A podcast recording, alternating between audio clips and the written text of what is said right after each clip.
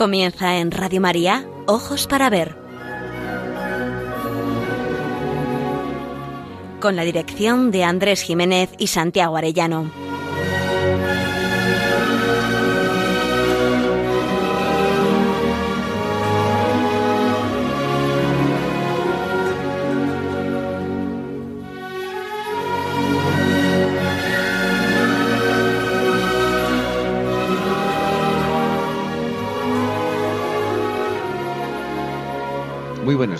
Saludamos a todos nuestros oyentes en esta nueva edición de Ojos para Ver que emitimos desde Pamplona para Radio María el primer y tercer martes de cada mes.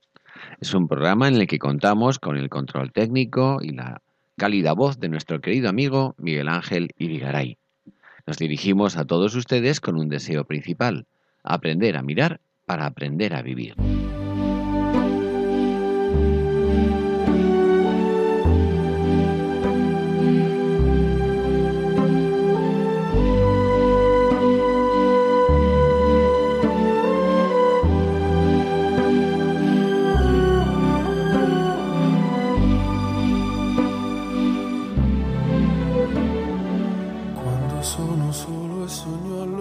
Vamos a dedicar nuevamente nuestro programa de hoy a Gilbert K. Chesterton. Sin duda, pocos autores lo merecen más. Ha sido uno de los grandes escritores del siglo XX. Tan bohemio y excéntrico, irónico y lúcido, con tal sentido del humor y corpulencia que jamás pasó inadvertido. Por lo que respecta a mi peso, decía, nadie lo ha calculado aún. Y lo decía muy jovialmente. Buenos días, Andrés, buenos días. Muy buenos días. Es un gozo poder volver a dedicar un tiempo a la figura tan extraordinaria de Chesterton. La suya fue una juventud turbulenta. Ay, este joven Chesterton, en su autobiografía, escrita en 1936, año que se muere, describe esa época como llena de dudas, morbos y tentaciones que han dejado en mi mente para siempre la certeza de la solidez objetiva del pecado. También dirá que el ambiente de mi juventud no era sólo el ateísmo, sino la ortodoxia atea, y esa postura gozaba de prestigio. En su libro Ortodoxia reconoce que a la edad de 12 años era yo un poco pagano, y a los 18 un completo agnóstico, cada vez más hundido en un suicidio espiritual. Años más tarde, cuando Chesterton entabla amistad con el sacerdote John O'Connor y les pone su experiencia del mal, descubre con asombro que el padre O'Connor había sondeado aquellos abismos mucho más que él. Me quedé sorprendido de mi propia sorpresa. Que la Iglesia Católica estuviera más enterada del bien que yo era fácil de creer, pero que estuviera más enterada del mal me parecía increíble. El padre O'Connor conocía los horrores del mundo y no se escandalizaba, pues su pertenencia a la Iglesia Católica le hacía depositario de un gran tesoro, la misericordia. En el padre O'Connor, Chesterton nos dice que encontró un sacerdote, un hombre de este mundo, un hombre del otro mundo, un hombre de ciencia y un viejo amigo. En él se inspirará el más célebre de sus personajes, el padre Brown. Volviendo a sus años juveniles, escribe Chesterton, como encontraba poca ayuda en la filosofía y ninguna en la religión, inventé una teoría mística y rudimentaria que incluso la mera existencia, reducida a sus límites más primarios, era lo suficientemente extraordinaria como para ser estimulante. Esa teoría personal le hace seguir unido a los restos de la religión por un tenue hilo de gratitud. Daba las gracias a cualquiera que fuera el Dios existente. Pero un día de otoño de 1896, Chesterton vio a Frances Bloch por primera vez y se enamoró de ella. Aquella noche escribió en la soledad de su habitación unos versos a la mujer que amo, donde explica que Dios creó el mundo y puso en él reyes, pueblos y naciones, solo para que así se lo encontrara Francis. En 1900 Chesterton conoce a Hilaire Belloc, un joven y apasionado historiador católico, que le descubre el pensamiento social cristiano y entablan una amistad que duraría toda la vida. En 1901, Chesterton se casa con Francis y empieza a ser uno de los periodistas más conocidos y polémicos del país. Su fascinante, permanente e interminable polémica en las columnas de los periódicos con el íntimo adversario y sin embargo y en el fondo respetado y gran amigo George Bernard Shaw ocupó décadas del mejor periodismo. En ella se confrontaban posiciones decisivas para la humanidad, pero presuponía sobre todo un choque de temperamentos, de anatomías, la delgadez de uno y la extrema frondosidad y obesidad del otro, y sobre todo un choque de ingenios. Y uno de los rasgos más brillantes e inequívocos del verdadero ingenio es el buen humor. Los seguidores de Shaw cuentan que en una ocasión Chesterton abordó al amigo y contrincante burlándose de su delgadez. Al verte, se diría que no hay suficiente comida en este mundo. A lo que Shaw había contestado. Al verte se diría en efecto que te has comido toda tú. Los seguidores de Chesterton, en cambio, cuentan otra historia, en la que el vencedor es nuestro caballero. Shaw se había burlado de la obesidad con una interpelación un poco truculenta. Si yo estuviera tan gordo como tú, me ahorcaría. Y Chesterton habría contestado como un rayo, si llegase algún día a pensar en ahorcarme, te usaría a ti como soga.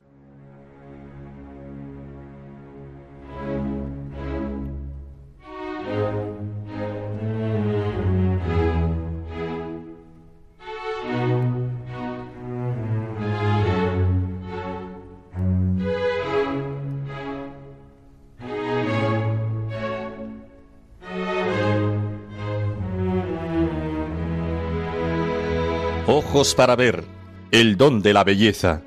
Andrés Jiménez, Santiago Arellano.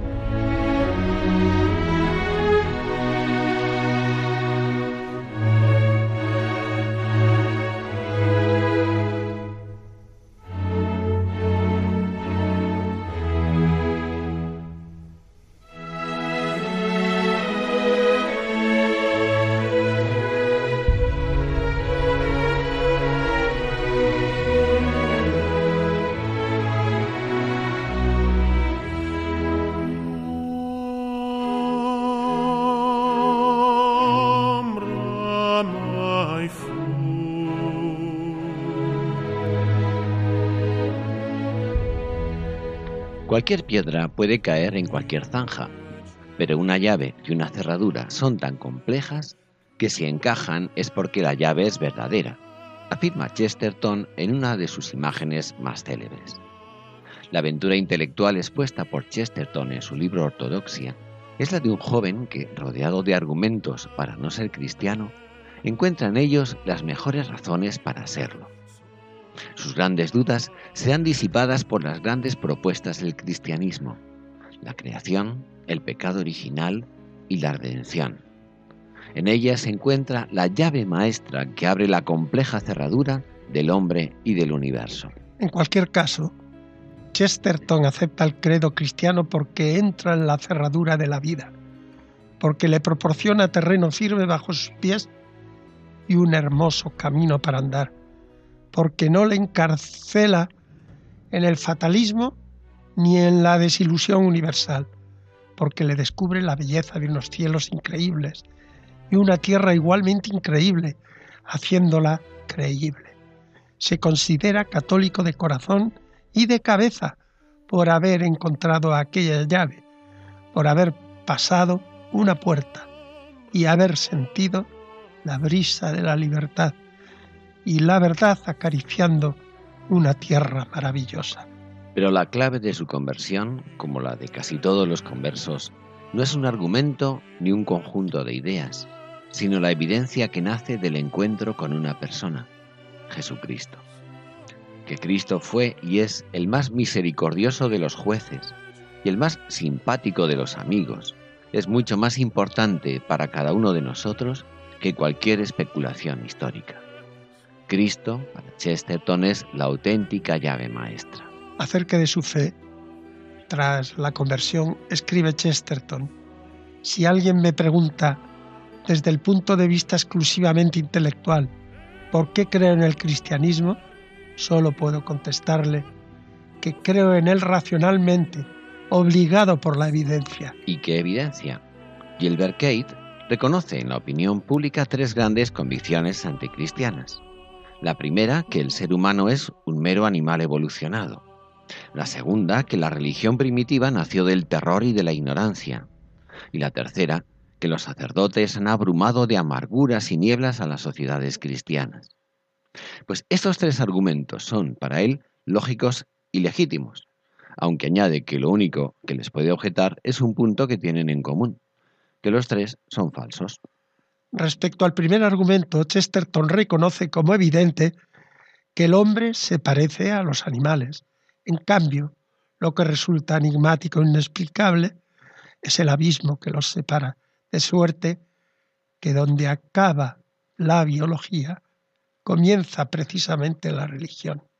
En cuanto al segundo argumento, que la religión primitiva nació del terror y de la ignorancia, todas las grandes culturas conservan la tradición de un antiguo pecado seguido de un castigo, pero incomprensiblemente, dice Chesterton, nuestros sabios parecen decir literalmente que esa calamidad prehistórica no puede ser verdadera, pues que todos los pueblos la recuerdan, lo, lo cual es precisamente un motivo para creer en ella. Y del tercer argumento, que los sacerdotes han abrumado de amarguras y nieblas a las sociedades cristianas, dirá que no lo ha visto realizado en ningún sitio, pues aquellos países de Europa donde es grande la influencia del sacerdocio, del sacerdocio católico, son los únicos donde todavía se baila y se canta, dice, y donde hay todavía trajes pintorescos y arte al aire libre. Se dice que el paganismo es la religión de la alegría y el cristianismo la religión del dolor. Pero igual de fácil es probar la proposición inversa. Cuando el pagano contempla el verdadero corazón del mundo, se queda helado. Más allá de los dioses que son simplemente despóticos, está el Hades, el reino mismo de la muerte. Y cuando los racionalistas afirman que el mundo antiguo era más ilustrado que el mundo cristiano, no les falta razón desde su punto de vista, pues ilustrado, por ilustrado entienden serio, triste, es decir, enfermo de desesperaciones incurables. Una variación del segundo argumento es hacer del cristianismo un fruto de épocas oscuras. Chesterton dirá que fue, por el contrario, el único camino de luz en las edades oscuras, como un puente luminoso tendido sobre ellas entre dos épocas luminosas, al que dice que la fe ha brotado del salvajismo y la ignorancia, hay que contestarle que no, que nació de la civilización mediterránea, en la plena germinación del gran imperio romano. Cierto que después se hundió el barco, pero no es menos cierto y asombroso que volvió a resurgir recién pintado y deslumbrante, siempre con la cruz en lo alto. Y este es el asombro de la religión, haber transformado un barco hundido en un submarino. Si la fe solo hubiera sido un capricho del decadente imperio, ambos se habrían hundido, desvanecido en un mismo crepúsculo. Pero la Iglesia cristiana era el último aliento de la vieja sociedad y el primer aliento de la nueva. Congregó a los pueblos que olvidaban ya cómo se levantan los arcos y les enseñó a construir el arco gótico. En una palabra, concluye Chesterton, lo que se dice contra la Iglesia es lo más falso que de ella pueda decirse. ¿Cómo afirmar que la Iglesia quiere hacernos retroceder hasta las edades oscuras, cuando la Iglesia debemos el haber salido de ellas? Chesterton repite que su cristianismo es una convicción racional y que la enseñanza de la Iglesia es algo vivo, no muerto, algo que nos explica el pasado y nos alumbra el futuro. Escribe, Platón os comunicó una verdad, pero Platón ha muerto. Shakespeare os deslumbró con una imagen, pero no lo hará de nuevo. En cambio, figuraos lo que sería vivir con ellos, saber que Platón podría leernos mañana algo inédito, o que Shakespeare podría conmover al mundo con una nueva canción. El que está en contacto con la iglesia viviente es como el que espera encontrarse con Platón o Shakespeare todos los días, en el almuerzo, con nuevas verdades desconocidas. Nuestro autor supo también confirmar en la fe a muchos amigos y conocidos. Escribía así a la hija de unos amigos, mi querida Roda, la fe también es un hecho y está relacionada con hechos. Yo sé razonar al menos tan bien como los que te dicen lo contrario.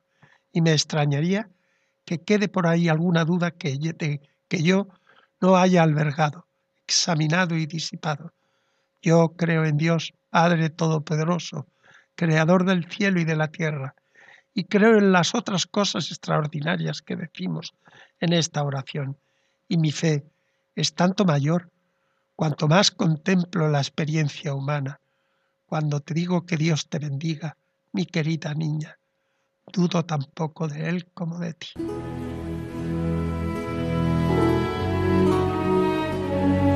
Aprender a mirar. Ojos para ver. Radio María.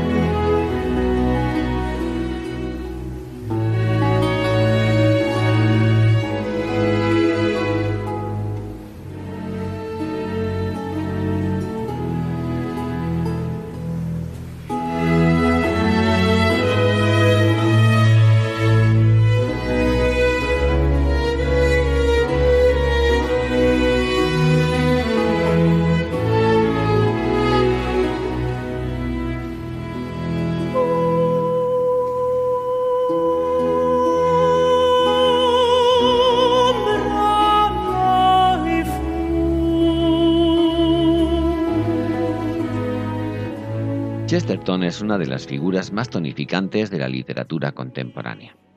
Maestro de la paradoja, fino observador, optimista implacable, amante de las certezas y bondades que ofrece la vida, infatigable polemista de afilada y mordaz pluma, inquieto periodista, pensador profundo cuya sabiduría desborda raudales a través de su genial sentido del humor y de un portentoso sentido común como ha escrito André Marois, una de las mejores plumas contemporáneas. En un mundo al revés, donde los revolucionarios se sacrifican a sí mismos y a sus semejantes en el altar del Estado, donde los filósofos sacrifican la razón en nombre de sus obsesiones deterministas, la ortodoxia cristiana de Chesterton protege la risa, la curiosidad, el cuerpo, la alegría de los sentidos, la capacidad de pensar, la posibilidad de lo absolutamente nuevo, la rebelión de los pobres y la libertad de actuar. Un escritor marxista, Santiago Alba, se ha declarado ferviente chestertoniano, lo cual le honra desde luego, y confiesa que en gran medida ello se debe a que Chesterton amaba las cosas. Las cosas, dice, son fortificaciones contra la indiferencia. Y así, por ejemplo, otro escritor desconfiaba de su gran antagonista contemporáneo, Bernard Shaw, al que respetaba y consideró como un gran amigo, a pesar de todo, no tanto por sus discrepancias políticas o filosóficas, como por sus costumbres alimenticias, pues en su pretensión de pureza vital. Shaw militaba contra quienes comían carne y bebían vino, Chesterton proclamaba frente a estos espirituales que se aman a sí mismos y no tienen humor para las cosas que él se honraba en defender, la institución de la chuleta, de la cerveza y del buen vino. La afirmación chestertoniana de la cerveza y el rechazo de los astemios militantes era en realidad parte de su sistema. Incluía a la vez una economía, una estética, una antropología y una política, es decir, en el fondo, una teología. ¿Y cuál era esta teología? La teología de Chesterton tenía que ver con su estupor agradecido ante el amarillo de una flor. Me pregunto yo qué encarnaciones o purgatorio prenatal debía de haber vivido para haber merecido la recompensa de contemplar un diente de león, escribe.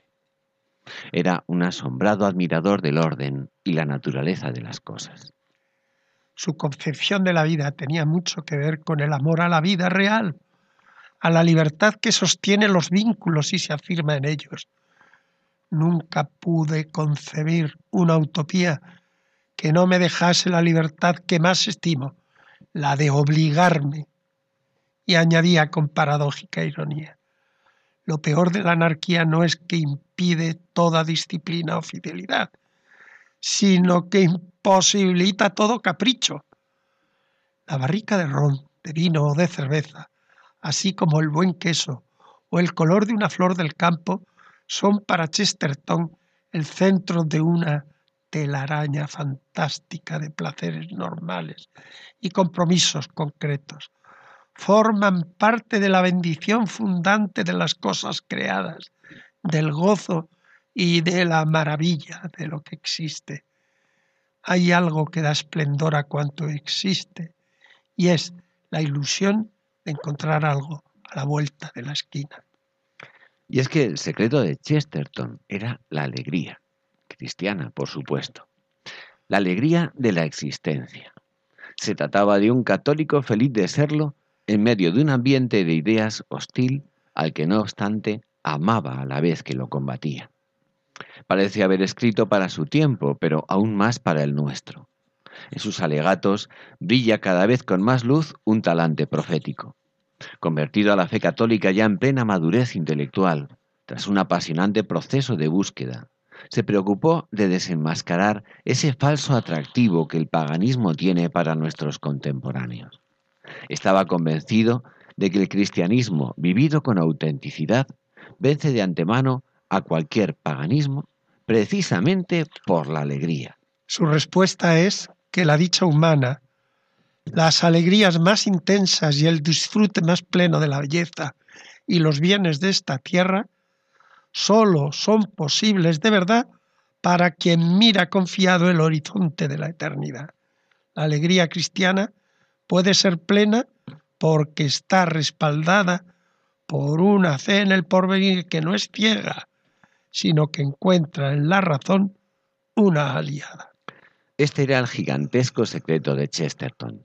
Detrás de nuestras vidas hay un abismo de luz más espléndido e insondable que cualquier abismo de oscuridad. Y es el abismo de la realidad, de la existencia, del hecho de que las cosas en verdad existen y son lo que son, y de que nosotros mismos somos milagrosamente reales. Es el hecho simple, fundamental y gozoso de ser, de ser gracias al Creador. Y es que un universo sin Creador sería, dice, como una inmensa inundación de agua saliendo de ningún sitio. Chesterton advierte la enorme falta de lógica que supone rechazar a un Dios que hace las cosas de la nada y en cambio creer que de la nada han salido todas las cosas. Como afirma Stephen Hawking, hay una pregunta radical que nunca podrá ser contestada por la ciencia. ¿Por qué el universo se ha tomado la molestia de existir? El Big Bang, desde luego, no responde a esa cuestión. Y Chesterton, que mira al mundo desde la admiración permanente, expresará esa contingencia radical con palabras sencillas e insuperables. Hasta que comprendamos que las cosas podrían no ser, no podremos comprender lo que significa que las cosas son. Si tenemos derecho a investigar quién pintó las cuevas de Altamira y pulió las flechas de Siles, tenemos el mismo derecho a preguntarnos quién ha diseñado el universo. Un diseño que cualquiera que sea su significado es bello y debemos agradecerlo con humildad y modestia, tomando Borgoña y buena cerveza sin abusar, claro. Gilbert Kate, Chesterton, es una bocanada de aire fresco y de generosa alegría cristiana en un mundo invadido por las viruelas de la negrura, enamorado de la dignidad humana, divertidamente peligroso para los intelectuales de su tiempo, enfermos de relativismo, materialismo, agnosticismo, en definitiva, de un pesimismo brutal. Como otro Agustín, atravesó él mismo y superó las espesuras del agnosticismo materialista en su juventud. Tuve, dice, un fuerte impulso interior para rebelarme contra aquello, para alejar de mí aquella pesadilla, incluso la mera existencia, reducida a sus límites más primarios, llegó a ser lo suficientemente extraordinaria como para ser estimulante. La vida y la obra de Gilbert K. Chesterton son una prueba irrefutable de que para cualquier hombre la adhesión a Cristo no es una pérdida, sino el mayor enriquecimiento de su misma humanidad. Es comprensible que para Chesterton lo natural fuera ser católico.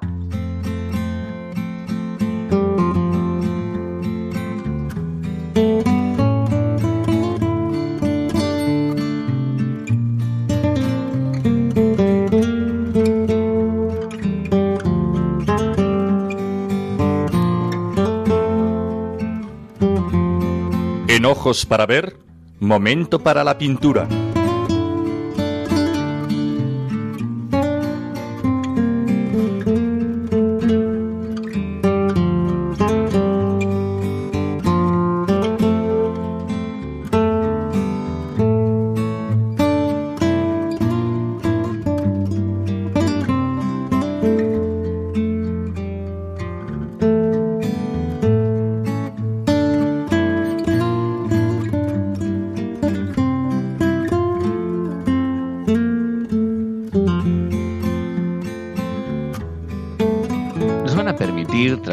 Los pelos a este rincón de la pintura algunas consideraciones de Chesterton sobre la fe en la Iglesia Católica. Y la razón de ello es el gozo que a los ojos de nuestro autor emana del maravilloso cuadro y paisaje de la encarnación de Cristo y de su presencia viva en medio de este mundo. Un gozo que le llevó a la conversión en 1922 cuando contaba 48 años. No existe, escribe, ninguna otra institución estable e inteligente que haya meditado sobre el sentido de la vida durante dos mil años. Su experiencia abarca casi todas las experiencias y en particular casi todos los errores. El resultado es un plano en el que están claramente señalados los callejones sin salida y los caminos equivocados. Esos caminos que el mejor testimonio posible ha demostrado que no valen la pena, el testimonio de aquellos que los han recorrido antes. Además, la Iglesia defiende dogmáticamente a la humanidad de sus peores enemigos, esos monstruos horribles, devoradores y viejos que son los antiguos errores. La Iglesia, concluye Chesterton, nos pide que al entrar en ella nos quitemos el sombrero, no la cabeza. En la Iglesia percibió Chesterton la belleza y el gozo de la verdad, en medio de un mundo que presumía de haber superado la superstición religiosa y la creencia en Dios, y se vanagloriaba de no creer sino en el progreso de la ciencia, escribió algo sumamente luminoso, avalado por su propia experiencia anterior. Lo malo de que los hombres hayan dejado de creer en Dios no es que ya no crean en nada, sino que están dispuestos a creer en todo. Chesterton hubiera estado plenamente de acuerdo con estas palabras de Bellingbaum. Convertirse es como ascender por una chimenea y pasar de un mundo de sombras, donde todo es caricatura ridícula, al verdadero mundo creado por Dios. Comienza entonces una exploración fascinante e ilimitada. Hubiera suscrito estas palabras porque consideraba al cristianismo como un hecho histórico excepcional, verdaderamente único, sin precedentes, sin semejanza con nada anterior ni posterior. No una teoría, sino un hecho, el hecho de que el Creador del mundo ha visitado su mundo en persona. Y esta presencia del Creador, singularmente patente en su Iglesia, le lleva a agradecer que es en ella y sólo en ella donde ha descubierto que son perdonados los pecados. Catorce años antes de su conversión, había escrito en el Daily News, en respuesta a cierto articulista, a su juicio, confesar los pecados es algo morboso. Yo le contestaría que lo morboso es no confesarlos. Lo morboso es ocultar los pecados, dejando que le corroan a uno el corazón, que es el estado en que viven infelizmente la mayoría de las personas de las sociedades altamente civilizadas. Acerca de Chesterton escribe el agnóstico Jorge Luis Borges. Podría haber sido Poe o tal vez un Kafka, pero él prefirió, y le estamos agradecidos por su opción, ser Chesterton, y optó valerosamente por la felicidad o simuló haberla encontrado. Pasó de la fe anglicana a la católica, basada, según él, en el buen sentido. Infirió que lo extraño de dicha fe está en armonía con lo extraño del universo, así como la peculiar forma de una llave se adapta perfectamente a la forma especial de una cerradura. En Inglaterra, el catolicismo de Chesterton perjudicó su fama, ya que la gente insiste en reducirlo a mero propagandista católico. Lo fue, innegablemente, pero también fue un hombre de genio, un gran prosista y un gran poeta. La literatura es una de las formas de la felicidad. Tal vez ningún escritor me ha dado tantas horas felices como Chesterton.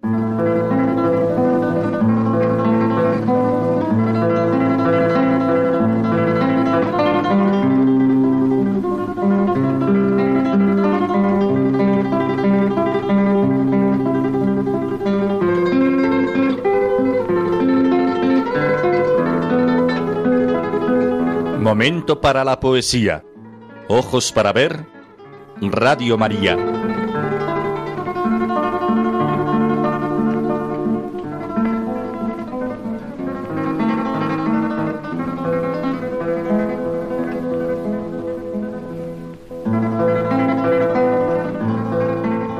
Os ofrecemos hoy un poema de Algernon Charles Swinburne nacido en Londres en 1837 y muerto en 1909.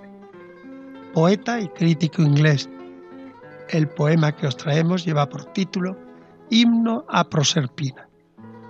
Os ofrecemos solo un fragmento, el final del largo poema, suficiente para darnos cuenta del espíritu anticristiano y anticatólico que caracterizó a este poeta inglés de la época victoriana es representante de aquel gran grupo de escritores del siglo XIX que se caracterizaron por aspirar a borrar el cristianismo en Europa y devolverla a la etapa pagana de la época del Imperio Romano.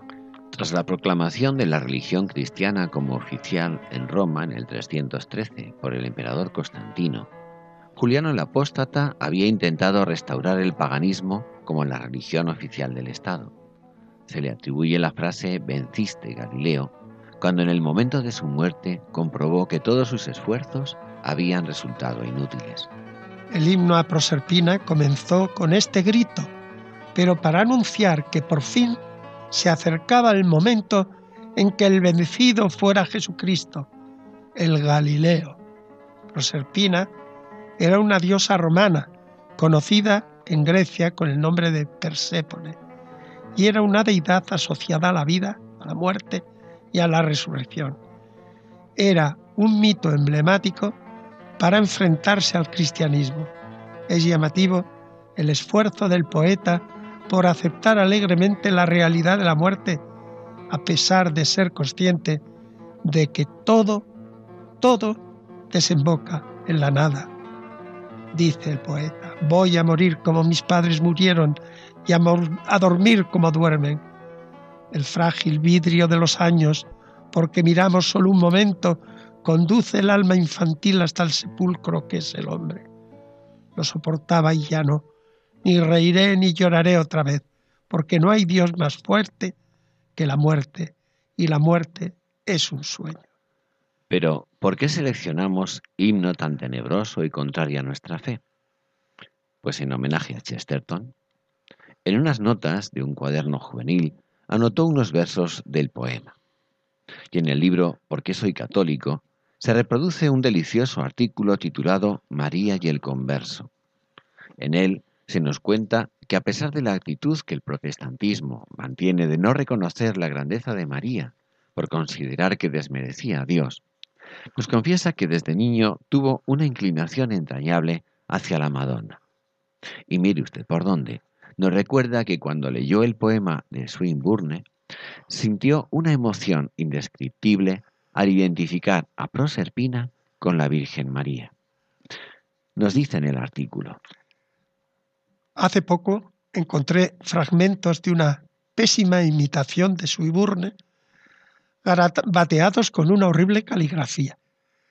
Creo que el escrito estaba dedicado a lo que por aquel entonces yo hubiera llamado fiel imagen de la Madonna, y puedo recordar claramente haber recitado las líneas del himno de Aproserpina, contradiciendo deliberadamente la intención de Suiburne, dedicándoselas a la nueva reina cristiana de la vida, en lugar de a la ya caída reina pagana de la muerte.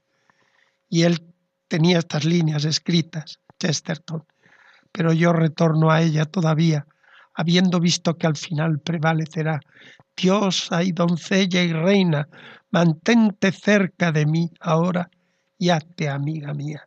Desde entonces tuvo la inicialmente oscura y muy vaga, pero poco a poco cada vez más clara idea de estar luchando por la defensa de todo lo que Constantino había establecido, de la misma manera que el pagano Siburne había defendido lo que aquel destruyó.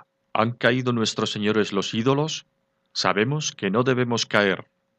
Era muy justo que todos cayeran y uno más que todos ellos. Pero vuelvo a ella todavía, tras haber visto que estará de cierto en el fin, la diosa y soltera y reina, cerca de mí ahora que se ha hecho mi amiga, hija de la tierra de mi madre y su corona y flor de nacimiento, también soy también tu hermano. Iré como llegué a la tierra. En la noche en que son lunas en el cielo tus ojos, la noche donde estás, donde supera el silencio toda música, donde se rebasa el sueño del corazón, cuando las amapolas son dulces como la rosa en nuestro mundo y la rosa roja es de blanco color, y el viento desciende débil, soplando las flores de humo de la noche, y murmullan los espíritus durmiendo a la sombra de dioses lejanos. Todo se torna débil en tus oídos y hondo como el alma tenue de una estrella profunda, en la leve luz de tu dulce rostro, bajo cielos untados de sol, deja que mi alma encuentre con sus almas su lugar, y que olvide lo que se hace y deshace, entre los dioses que tienen contados los días de nuestro aliento temporal, deja que ellos den ocupación y sueño, y tú, Proserpina, danos muerte, que ahora en ti habito y en tu silencio y tu tiempo. Lo sé, voy a morir como mis padres murieron y a dormir como duermen. El frágil vidrio de los años, porque miramos solo un momento, conduce el alma infantil hasta el sepulcro que es el hombre. Lo soportaba y ya no ni reiré ni lloraré otra vez, porque no hay Dios más fuerte que la muerte, y la muerte es un sueño. Leída la poesía, la sentencia creo que queda muy clara. Por una parte es la muerte y la tristeza. No hay esperanza. El único consuelo es la propia muerte. En la otra, la mirada cristiana. Sabemos que la alegría del universo se llena de plenitud precisamente porque hay eternidad. El camino de las artes. Ojos para ver.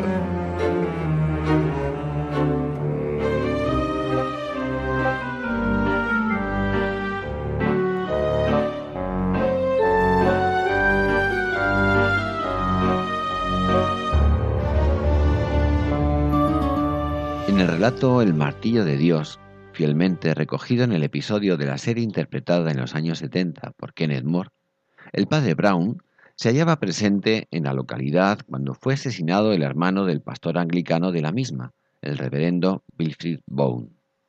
Hay varios sospechosos, el herrero, su mujer. El pastor Bone sugiere que ha podido tratarse del tonto del pueblo.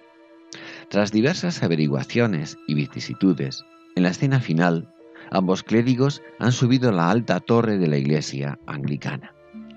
El reverendo Boone lo condujo directamente a su rincón favorito, a esa zona de la galería que estaba más cerca del techo labrado.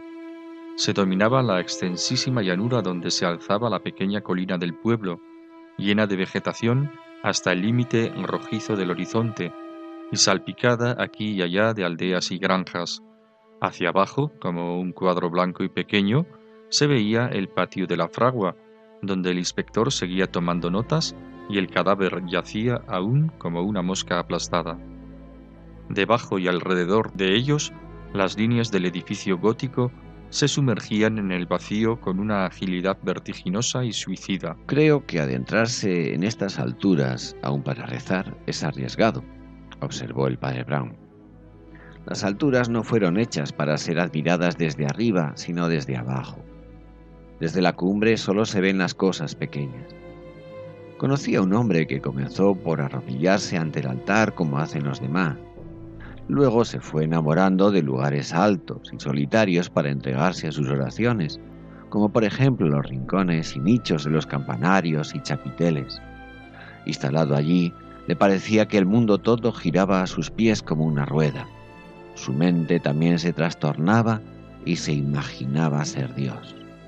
De este modo, aunque era un hombre bueno, cometió un gran crimen. Wilfrid estaba mirando hacia otro lado, pero sus huesudas manos, apretadas al parapeto de piedra, se pusieron blancas y azules. Ese hombre creyó que a él le tocaba juzgar al mundo y castigar al pecador.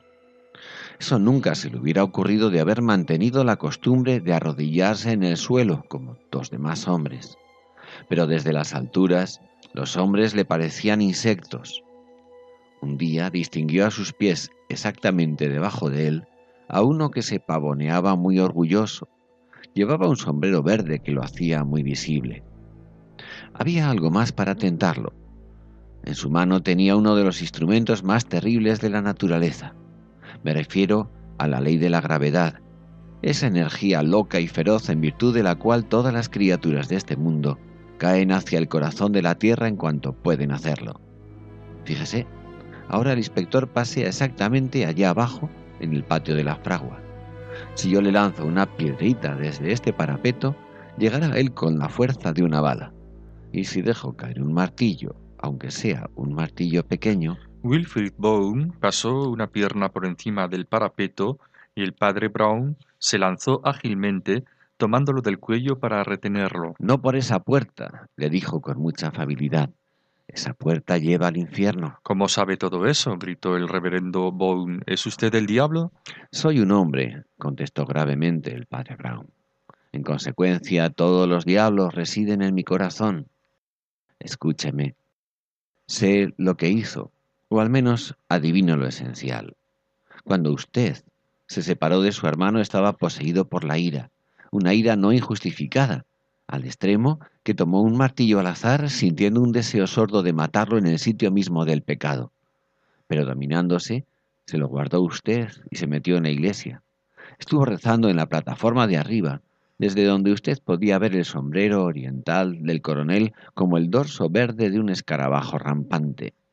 Pero de pronto algo estalló dentro de su alma, y obedeciendo a un impulso súbito de procedencia indeterminada, dejó usted caer el rayo de Dios. Pero escúcheme un poco más. Sé todo esto, pero nadie más lo sabrá. Usted es quien tiene que dar el próximo paso. Yo no doy más pasos.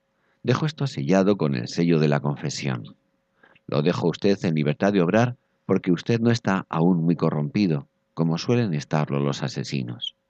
Usted se negó a contribuir a la acusación del herrero, que era lo más fácil. Trató de culpar al idiota sabiendo que no se le podía castigar.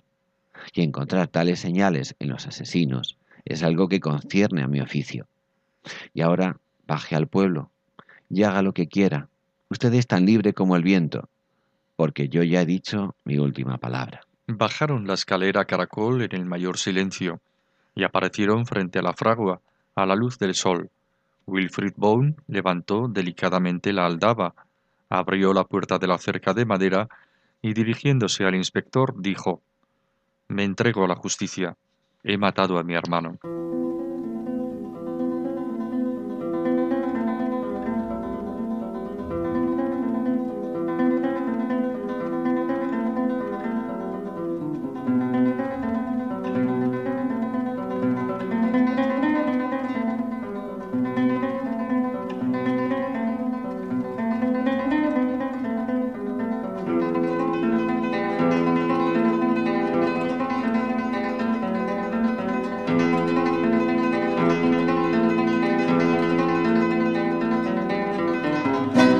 Leyendo La Odisea.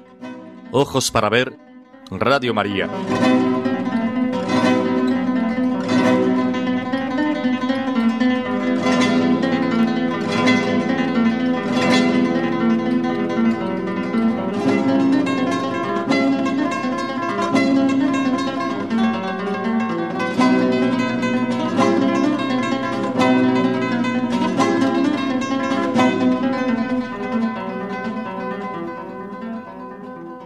Agamenón reconoció al hijo amado de Menelao y le dijo, Afidemonte, ¿qué os ha sucedido que penetráis en la obscura tierra tantos y tan selectos varones y todos de la misma edad?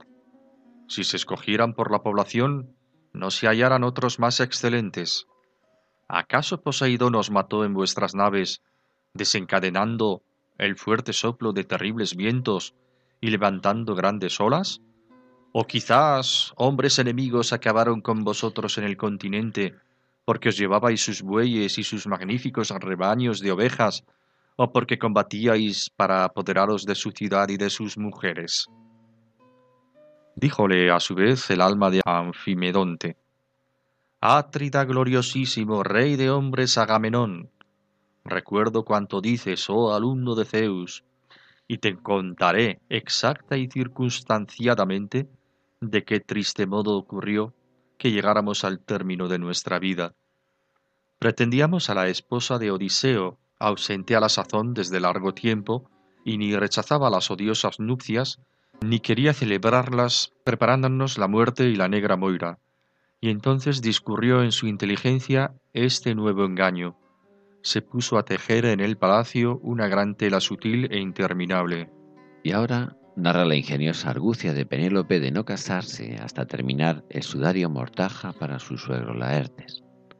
Al fin regresa Ulises, viste como un mendigo. En el palacio se burlan de él. Ninguno de nosotros pudo conocerle, ni aun los más viejos, cuando se presentó de súbito, y lo maltratábamos, dirigiéndole injuriosas palabras y dándole golpes. Con ánimo paciente sufría Odiseo que en su propio palacio se le hiriera e injuriara, mas apenas le incitó Zeus, que llevaba la égida, comenzó a quitar de las paredes, ayudado de Telémaco, las magníficas armas que depositó en su habitación, corriendo los cerrojos, y luego, con refinada astucia, aconsejó a su esposa que nos sacara a los pretendientes el arco y el blanquizco hierro, a fin de celebrar el certamen que había de ser para nosotros, oh infelices, el preludio de la matanza. Ninguno logró tender la cuerda del recio arco, pues nos faltaba mucho parte del vigor que para ello se requería. Cuando el gran arco iba a llegar a las manos de Odiseo, todos increpábamos al porquero para que no se lo diese por más que lo solicitara, y tan solo Telémaco, animándole, mandó que se lo entregase. El paciente divinal Odiseo lo tomó en las manos, tendiólo con suma facilidad, e hizo pasar la flecha por el hierro, Inmediatamente se fue al umbral, derramó por el suelo las veloces flechas, echando terribles miradas, y mató al rey Antínoo. Pero enseguida disparó contra los demás las dolorosas saetas, apuntando a su frente, y caían los unos en pos de los otros. Así hemos perecido Agamenón, y los cadáveres yacen abandonados todavía en el palacio de Odiseo, porque la nueva aún no ha llegado a las casas de nuestros amigos, los cuales nos llorarían después de lavarnos la negra sangre de las heridas y de colocarnos en lechos, que tales son los honores que han de tributarse a los difuntos. El canto 24 de la Odisea comienza de una manera sorprendente. Nos presenta las almas de los pretendientes difuntos conducidas por Hermes al Hades, profiriendo estridentes gritos, como los murciélagos revolotean chillando en lo más hondo de una vasta gruta. Las almas para los griegos eran inmortales, pero su destino era deplorable, un lugar tenebroso, sin esperanza, donde hasta privilegiados héroes como el semidios Aquiles prefiere vivir como esclavo en la tierra que afamado entre los muertos. Dos hechos consuelan a los espíritus. Primero, los funerales, que tales son los honores que han de tributarse a los, a los difuntos. Segundo, el buen nombre, la fama dejada a la posteridad, aquella que nuestro Jorge Manrique le reconocía a su padre. Pues otra vida más larga de la fama gloriosa acá dejáis, aunque esta vida de honor tampoco no es eternal ni verdadera, mas con todo es muy mejor que la otra temporal perecedera. El referente será Aquiles, como lo atestiguan los honores recibidos en sus funerales y el monumento erigido en su memoria. Grandeza alcanzada imperecederamente por las hazañas de Ulises y la fidelidad ejemplar de Penélope. Es admirable que en la repetición de los hechos ya conocidos, Homero pretenda nada menos que sepamos que también son admirados desde la perspectiva de los muertos, de las almas errantes de los habitantes del tenebroso Hades. Os he de confesar que cuando leo estos pasajes no puedo evitar recordar la divina comedia de Dante. Sin los sufrimientos del infierno, el Hades sí que se asemeja por la carencia de toda esperanza, pero carecen del transitorio purgatorio y el asombroso mundo maravilloso de las almas a la espera de la resurrección para que la felicidad sea completa. La resurrección de la carne y la vida eterna que proclamamos en el credo, harto consoladora, al menos para mí. En el fragmento destaca la presencia del rey Agamenón. Su muerte cruel a manos de su esposa y de Egisto sirve de contraste con Aquiles y a su vez con los pretendientes, muertos violentamente, pero no por la traición, sino por la justicia implacable aplicada por Ulises, su hijo Telémaco y sus fieles criados. La pregunta que les plantea Agamenón no deja lugar a la escapatoria. ¿Ha sido un terrible accidente en medio de una tormenta indomable en el mar? ¿Ha sido por una aventura arriesgada de robar vacas y bueyes a pueblos vecinos? Fue una aventura amorosa que pretendió raptar a bellas doncellas conquistando ciudades. Nada heroico les ampara, aunque las motivaciones moralmente hubieran sido dudosas. Han muerto a manos de un Ulises vengador del deshonor infringido en los cuatro últimos años a su casa y en su tierra, sin recibir todavía el funeral debido a los muertos y sin más fama futura que el deshonor pues ni quisieron siquiera escuchar las buenas razones que Telémaco expuso en el ágora, ni asumieron su responsabilidad los padres que dejaron a sus hijos seguir cometiendo sus tropelías. Tampoco entre los griegos era indiferente cumplir con el bien natural que la razón avala o seguir los impulsos ciegos de las pasiones.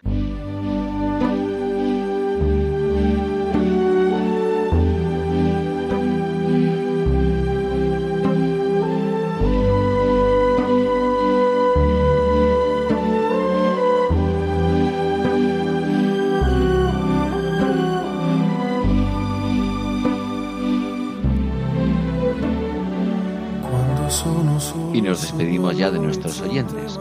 Esperamos que el programa haya sido de su agrado. Y le recordamos que el contenido del mismo lo pueden encontrar en la página web de Radio María, a forma de podcast, y también en su formato gráfico puede encontrarse en la dirección electrónica www.labellezaquesalva.es. Muy buenas tardes y que tengan un hermoso día.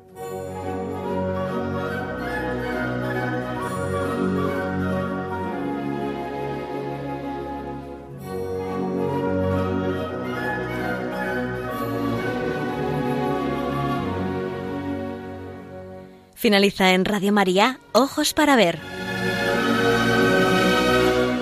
Un programa dirigido por Andrés Jiménez y Santiago Arellano.